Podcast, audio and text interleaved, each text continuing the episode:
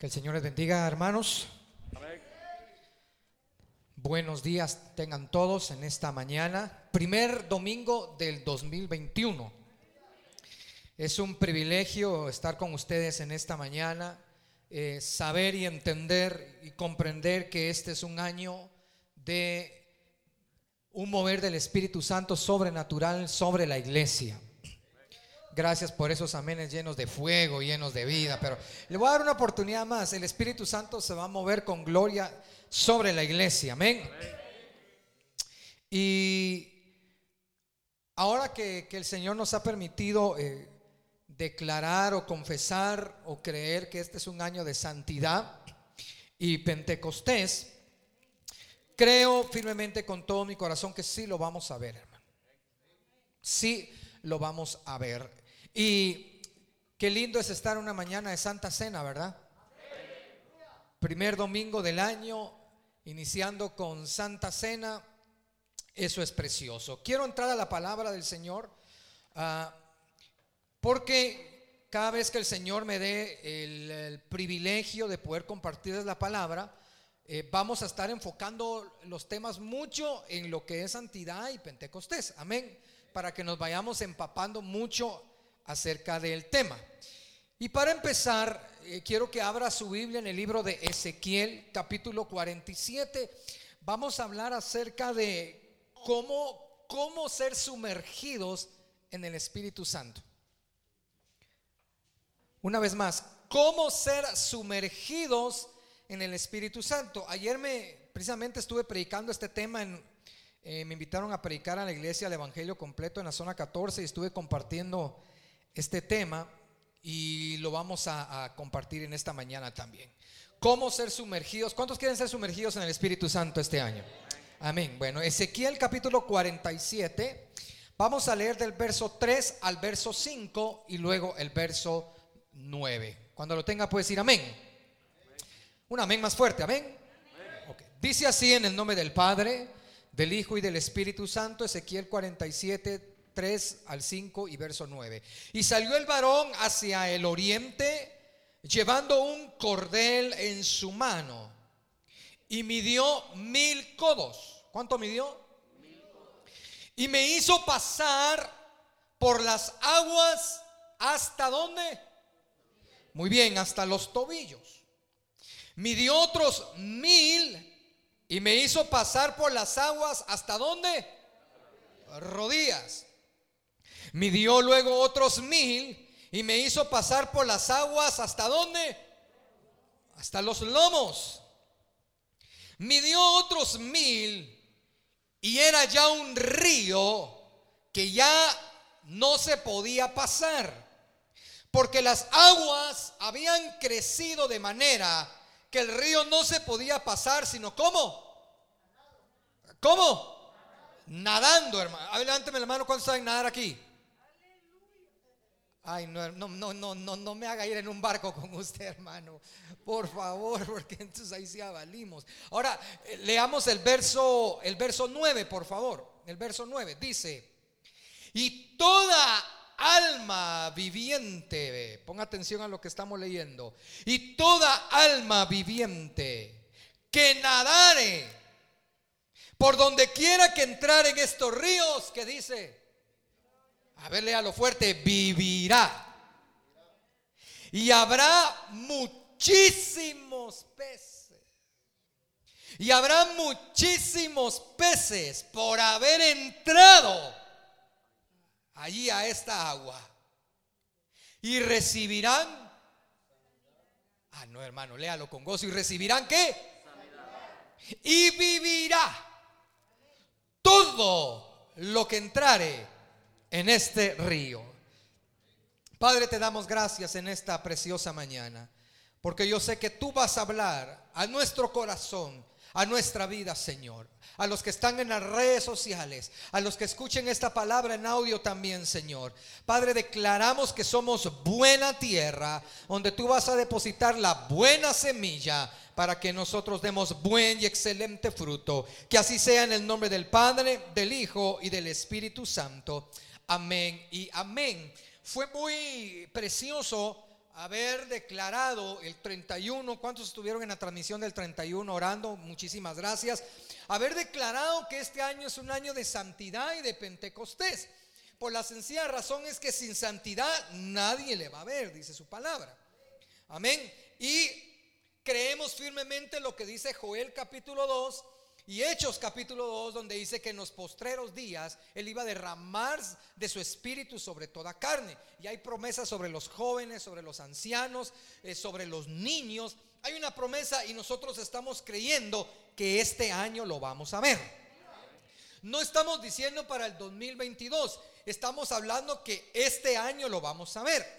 Y para los que estuvieron el domingo pasado en la palabra que Dios nos dio por misericordia, hablamos acerca de que estamos dejando el año 2020. Y vimos que 20 más 20 era 40 y 40 es número de prueba. Y vimos que el año pasado fue un, fue prueba para todos, ¿verdad? Fue un año de prueba, de circunstancia difícil, mas ahora entramos al año 21. Y qué casualidad. Bueno, que en Dios no existen casualidades, pero 7, que es el número perfecto, 7 por 3 es 21. Entonces estamos creyendo que después de la prueba viene la honra. Después de la prueba viene la gloria. Después de la prueba viene la bendición. Y después del desierto viene la tierra prometida. ¿Cuánto lo creen? ¿Cuánto lo creen? Ahora, ¿Va a ser para todos? Sí. Ahora, depende de usted si va a querer entrar o no va a querer entrar. Porque el Espíritu va a estar disponible para todos. ¿Me está escuchando? Va a estar dispuesto a llenar a todos. La diferencia es quién va a querer entrar y quién no va a querer entrar. Esa va a ser la gran diferencia. Entonces vamos a aprender algo hoy, porque el Señor me hacía entender que Él iba a derramar un río del Espíritu Santo sobre su iglesia. ¿Y cómo vamos a ser sumergidos? Bueno, aprendamos. Dice el pasaje que cuando el profeta se le es mostrado este río, se le fue introduciendo poco a poco en el río. Y comenzó en qué parte del cuerpo, si usted leyó bien. Muy bien, comenzó en los tobillos y dice, ¿a cuántos han estudiado en Efesios la armadura de Dios? Levánteme la mano. A ver, quiero ver la mano levantada, los que han estudiado. No, hermanos, el próximo domingo la armadura de Dios. Mire pues, en la armadura de Dios nos habla del calzado, del yelmo, del escudo, la coraza. Bueno, en, la, en la armadura de Dios, perdón, en la carta de Efesios, nos habla que el calzado simboliza el evangelio de la paz. Por eso dice, hermosos son los pies de los que anuncian el evangelio de la paz. ¿Y dónde comenzó a llenar el agua de primero? Hasta los tobillos. Si es hasta los tobillos es porque ya le cubría los pies. Entonces el Espíritu Santo va a comenzar primero llenando a aquellos que aman el Evangelio de la paz. ¿Me estoy dando a entender? O sea, aquellos que aman su palabra, que tienen una pasión por la palabra y no solamente la aman, sino que la comparten, a ellos va a empezar la llenura. Va a comenzar por aquellos que han introducido sus pies para predicar el Evangelio de la paz. Aquellos que han caminado por el buen camino, como dice el salmista, lámpara es a mis pies tu palabra y lumbrera mi camino. Son aquellos que han caminado por el camino correcto. El Señor Jesucristo dice, les quiero decir algo, yo soy la puerta. Y el que anduviera en mí no se va a perder. Porque hay gente que ha caminado y venía caminando bien el 22 y 23 de diciembre. Y el 24 vio las lucecitas, el arbolito y voy para allá. O venía caminando bien y de repente vio la, como hicimos en Guatemala, las chelas. O las cervezas. Y se desviaron otra vez. No, sobre ellos no viene la llenura del Espíritu Santo. son aquellos que han amado su palabra. ¿Cuántos han amado su palabra en este lugar? Entonces, nadie va a poder ser sumergido en el río del Espíritu este 2021 si antes no han entendido que el Evangelio viene por salvación, la salvación de nuestras almas. No podemos ser llenos si no hemos entendido el significado de la cruz del Calvario, porque por medio de la cruz es que usted y yo obtenemos salvación y vida eterna. ¿Está de acuerdo conmigo, iglesia? Bueno, perdón que voy rápido, pero hay que ministrar Santa Cena hoy. Luego dice el pasaje que las aguas llegaban a dónde? A las rodillas. Y aquí, hermano, hay algo precioso y hay algo clave porque, a ver, cuénteme, cuénteme por favor. Usted cuando ora, ¿qué dobla? Ah, muy bien. Porque normalmente cuando oramos por los alimentos estamos sentados. Es raro que una familia diga, hermano, antes de comer ya está servido los frijolitos, doblemos nuestras rodillas. Es raro, todos estamos sentados. Pero los tiempos de intimidad, los tiempos de devocional que tenemos delante de Dios, siempre lo hacemos de rodillas. Al menos que usted me diga, pastor, yo tengo una afección en la rodilla, estoy recién operado, operada y tengo esto, toque. Pero la mayoría, el 99.9% de cristianos cuando ora, dobla sus rodillas. Entonces, no puedes ser sumergido en el río del Espíritu Santo si no eres un cristiano de oración. Es que todos nos gozamos, ¿verdad? Año de santidad y año de Pentecostés. Pero si no oramos no cae nada. Es que si no oramos, no, si no doblamos rodillas, no cae nada, hermano. Por eso el Señor dijo, si se humillare mi pueblo. Si se humillare mi pueblo, sobre el cual mi nombre es invocado, y oraren y buscaren, entonces yo oiré desde los cielos. No solamente voy a perdonar sus pecados, sino voy a sanar su tierra. Entonces, hermano, yo me gozo porque muchas congregaciones eh, declaran una palabra para cada año. Año del renuevo, año de la recuperación, año de la restitución, año de la bendición. Vi que otra iglesia declaró año de Jehová Jiré, que Jehová es proveedor. Y qué bonito todo eso. Y lo declaramos y lo confesamos que así va a ser. Pero si no oramos, ¿cómo quiere que venga algo? ¿Cómo quiere que haya restitución si usted no ora?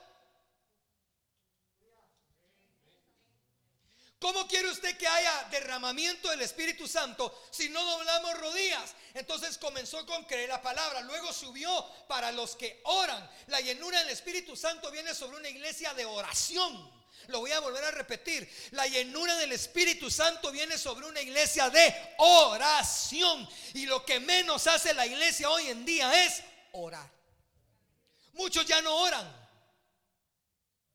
Piensan que la vida cristiana es solo levantarse. Gracias Señor por este día, me voy a trabajar porque ya no tengo tiempo. Y ya no oran, no apartan un tiempo de oración. Y lo vital, hermano, que es en este tiempo orar. Fíjese que Jesús, me impresiona la vida de Jesús. Porque Jesucristo termina de, de hacer el milagro de los panes y de los peces, se recuerda, ¿verdad?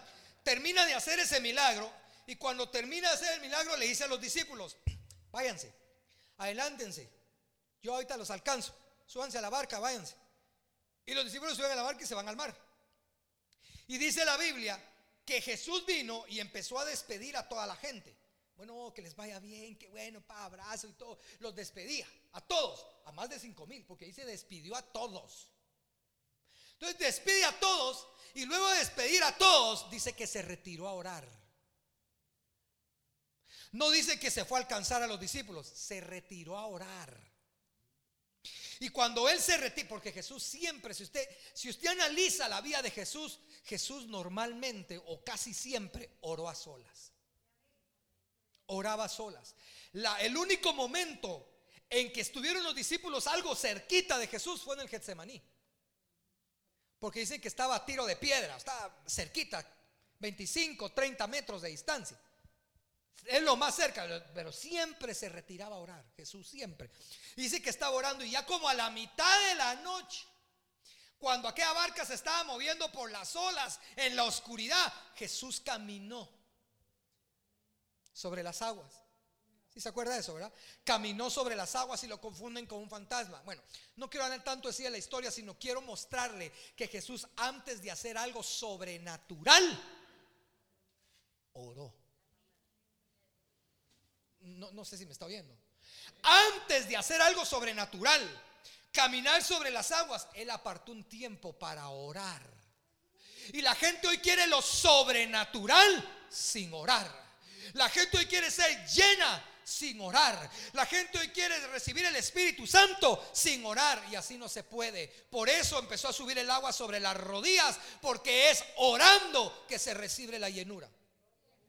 Por eso hay gente que cuando están orando en familia, yo no sé si usted los ha visto, no que usted le ha pasado, sino los ha visto. Que cuando vamos a orar, vamos a orar y empiezan a orar y de repente, Padre, y hay, ya hay uno en la familia que está... Y se duermen. Y no aguantan. ¿Por qué? Porque no son personas que viven una vida de oración. Fíjese hermano que yo me he dado cuenta con esto del famoso COVID-19, me he dado cuenta que hay personas asintomáticas, hay personas con síntomas leves, hay personas con síntomas crónicos y hay personas que se los llevó aquel que le conté, que no aguantan, que normalmente son personas delicadas ya de salud. Pero fíjese hermano que me doy cuenta que la mayoría de personas que son asintomáticas son personas con un buen estado de salud. ¿Por qué? Porque hacen ejercicio. La mayoría. Está comprobado. A los síntomas que son síntomas leves es porque están así como usted que se pasó de tamales. Un cachito, va un poquito, se pasó de tamal. Pero la mayoría que le da síntomas leves que dice, no, pues a, mí y vos, yo, yo ni sabía, yo cuando me, me, obligaron a hacerme el hisopado, porque ya gente ya no dice hisopado, sino dice el hisopado, es hisopado, y lo ponen, yo, me dijeron que era positivo, si no, ni sabe. ¿Usted no ha visto a los futbolistas?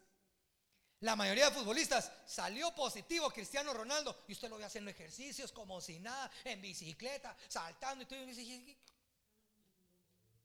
Y mira a uno de las obras omnipotentes. Sí, sí. Pero cuál es la diferencia? ¿Por qué aquel y qué pasó? Porque gente, mire, que mantienen una salud impresionante, un sistema inmunológico impresionante. Se vitaminan y esa gente está, pero mire, full. Entonces, cuando viene el COVID, ni cosquillas les hace. Ni cosquillas. Entonces, Hagamos de cuenta que usted es un hombre de oración, una mujer de oración, mire. De rodillas. Viene la prueba, ni cosquilla le hace. Usted es asintomático a las pruebas. Pero los que no oran tienen su sistema inmunológico espiritual débil. Que cuando les viene la primera prueba, ya no aguanto, pastor, y que el Señor me lleve, ya no aguanto. ¿Y así quieren ser llenos?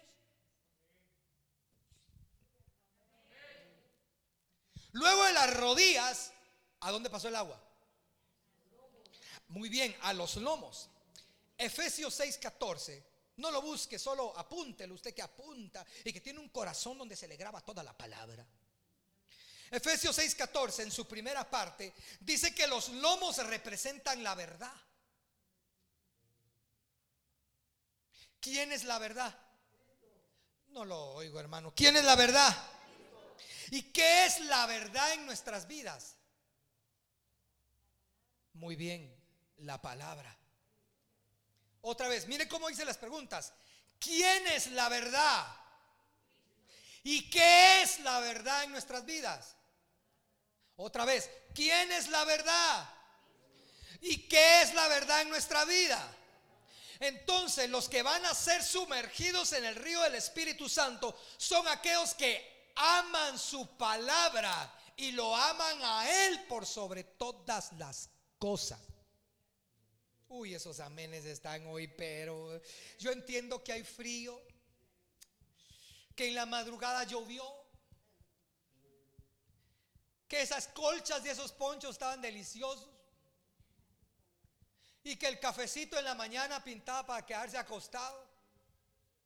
Pero no, hermano. Usted está aquí. Y si usted está aquí es porque usted anhela más de Dios. Y los que están en Facebook anhelan más de Dios. Y los que van a escuchar esta prédica después, hermanos, ustedes anhelan más de Dios.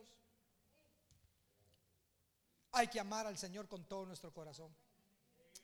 Amarás al Señor tu Dios con todo tu corazón, con toda tu mente, con toda tu alma, con todas tus fuerzas. Eh, vamos a ser sumergidos en el río del Espíritu Santo aquellos que han amado la verdad. Hay gente que le cree más a Noticiete y a la palabra de Dios. Hay gente que le cree más a las noticias, al periódico, que a la palabra de Dios. Y si las noticias a usted viene y le dicen, tenga cuidado porque ahí cuando usted salga de su casa, en la esquina está el virus esperándolo. Y los hermanos, yo vi en las noticias que ahí en la esquina está ese virus de color verde con coronitas y todo. Entonces me voy para el otro lado. Porque le creen más a las noticias. Cuando la palabra de Dios dice, yo soy tu escudo, yo soy tu guardador. Entonces, pastor, ¿qué quiere? ¿Que salga sin mascarilla? Usted debe ser precavido, sabio, pero tampoco se deje llevar por las malas noticias.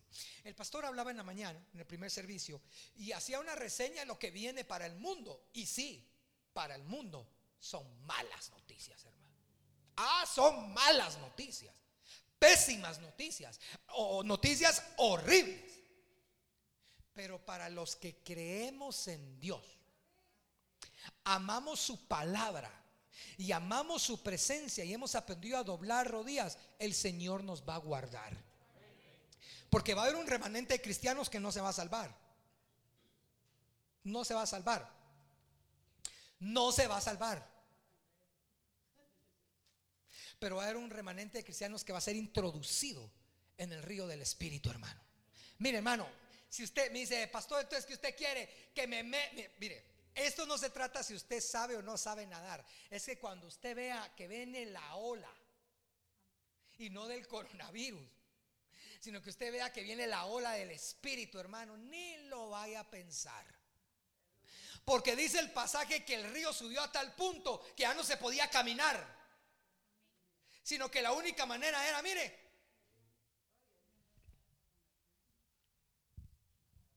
pastor, y si yo no soy Aquaman, pues sea Nemo, tiburón 5, lo que quiera, pero aviéntese.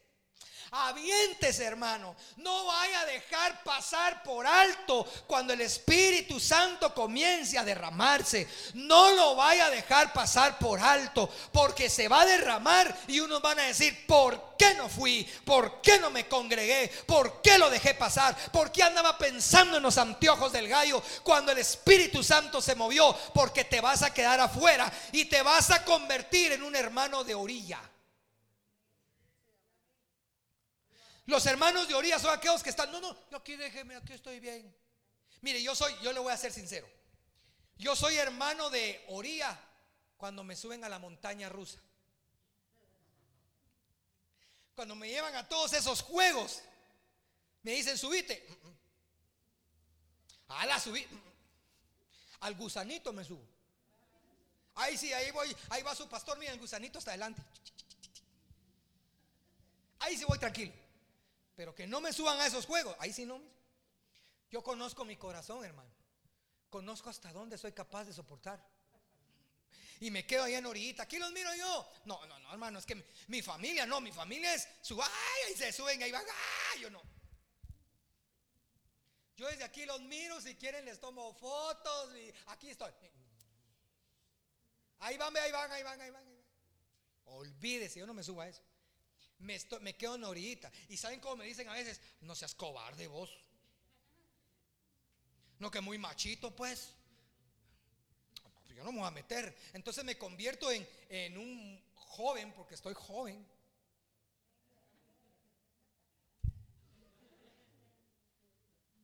Gracias, hermanos, gracias.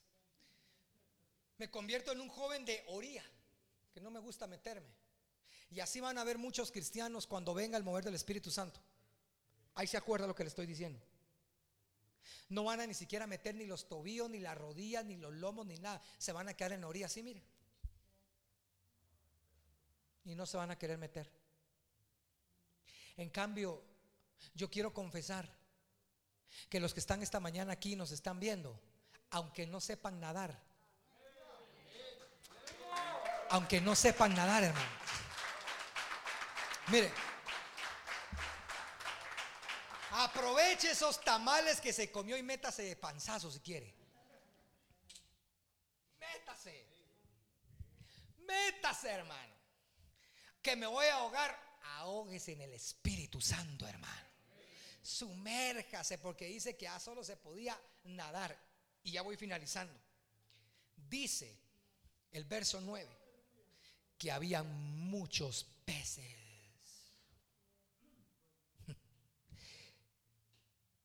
¿Qué son peces en la Biblia?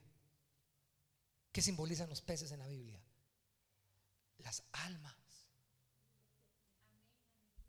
Porque el Señor Jesús le dijo a Pedro, Pedro, de hoy en adelante no ya no vas a pescar de esos peces, te haré pescador de hombres. Y si hay una promesa que dentro del río habrán muchos peces, eso me indica que van a haber muchos cristianos que van a renunciar y ya no van a estar, pero van a haber muchos, muchos de allá afuera que van a venir. Muchos de allá afuera, porque van a ser los peces que van a ser alcanzados, las almas que van a meterse en el río del Espíritu Santo. ¿Sabe por qué? Porque como Dios a su iglesia la va a guardar en este 2021 nos va a bendecir en este 2021 y nos van a llenar. Los de allá afuera van a decir, ¿y cómo es que yo estoy pasando por todo y estos están bien? ¿Y cómo le hacen estos? Yo salgo todo enojado porque debo esto y debo el otro. Y ellos salen todos los días, solo se quitan la mascarilla para decirme, hola, felices y después se la ponen y están alegres. ¿Qué es lo que tienen? ¿Qué es lo que está haciendo? Entonces usted le va a decir, es que el Espíritu Santo me ha llenado. Es que el Señor me ha guardado. Es que el Señor me ha protegido. Ay, hermano. Entonces, entonces, ellos van a decir, yo quiero estar ahí. Y van a venir muchos peces. Muchos peces, dice la Biblia. Y van a ser introducidos. Hoy tenemos tres servicios. Hoy tenemos tres servicios los domingos. Y si se cumple esta palabra que se va a cumplir, a ver si no tenemos más de tres servicios, hermano. Muchos ya no van a venir pero son muchos los que van a venir. A causa de lo que Dios va a hacer contigo. No sé si me oyó. A causa de lo que Dios va a hacer contigo. Y como vas a estar lleno y metido, hermanos, porque mire, cuando es época de calor, aquel calor fuerte, ¿quién no quiere estar en una piscina? Yo estaba en épocas de calor, hermano, que cuando miro una piscina digo, ay, qué rica se ve esa piscina. O como algunos hermanos que Dios los bendijo y les dio la oportunidad de irse a la playa. Qué rico, hermanos. Gracias a Dios no los agarró ningún alfaque. Pero qué rico, hermano, la playa. Sí, mar. Hasta, hasta en una. Yo vi al hermano Giovanni Ramírez una, en una esa de surf, iba así. Hermano, en épocas de calor, qué rica el agua, ¿verdad? ¿Quién que caminando en un desierto no se goza con encontrar un oasis? Vuelvo a preguntar, ¿quién que caminando en un desierto no se goza con encontrar un oasis?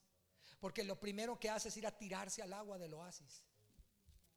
No importa si está vestido o no está vestido, se tiran al oasis.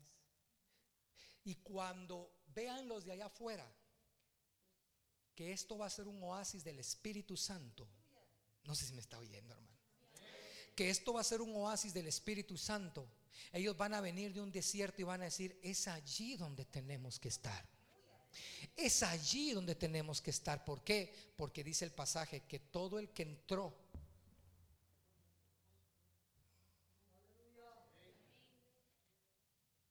encontró sanidades. ¿O no dice así? Y todo el que entró en ese mover del Espíritu Santo, el que se metió en el río del Espíritu, el que se sumergió en ese río, encontró sanidad. No solamente sanidad física, perdón, sino sanidad en el alma también. Esas heridas tan profundas, ahí el Espíritu Santo llenó y sanó. Esa sanidad de que mi riñón, el pulmón, mi columna, eh, mi rodilla, qué sé yo, la cabeza, que me detectaron esto, vas a ser sumergido. Y adentro de ese río vas a encontrar sanidad. Y la promesa al final dice, y todo el que esté metido allí vivirá. A ver, hermano, me uno a la palabra del primer servicio. ¿Qué es lo contrario de vivir? A ver, ¿qué es lo contrario de vivir? Morir. Entonces el que esté metido en ese río vivirá espiritualmente hablando. Pero el que se quede en la orilla se va a convertir en un muerto espiritualmente hablando. Espiritualmente se van a morir. Espiritualmente se van a morir. No van a leer, no van a orar, no se van a congregar, no van a buscar. Mire, van a ver, van a ver transmisiones por Facebook. Hoy voy a ver, perdón, hoy voy a ver la transmisión de X pastor. Acá aquí en mi casa. Uf, qué palabra. Mañana voy a ver la transmisión de este pastor. Uf, qué palabra. Mm. Pasado mañana voy a ver la de este pastor. Mm, qué palabra. Que no cambian. Y así se van a quedar. Y así se van a quedar. Y así se van a quedar. Porque el apóstol Pablo dijo, no dejen de congregarse. Como ya muchos ya la agarraron de costumbre. No te quedes solo en los tobillos. Cuando te metas y veas que el agua sigue creciendo, dobla tus rodillas. Y cuando veas que sigue creciendo, mete los lomos. Y ya después, mira. Nada. Hay pastores y si el agua está fría, nada. Y si me voy hasta lo profundo, mejor mejor. Porque ahí es donde está, en las profundidades es donde está la revelación. Amén, iglesia. Cierra tus ojos, por favor.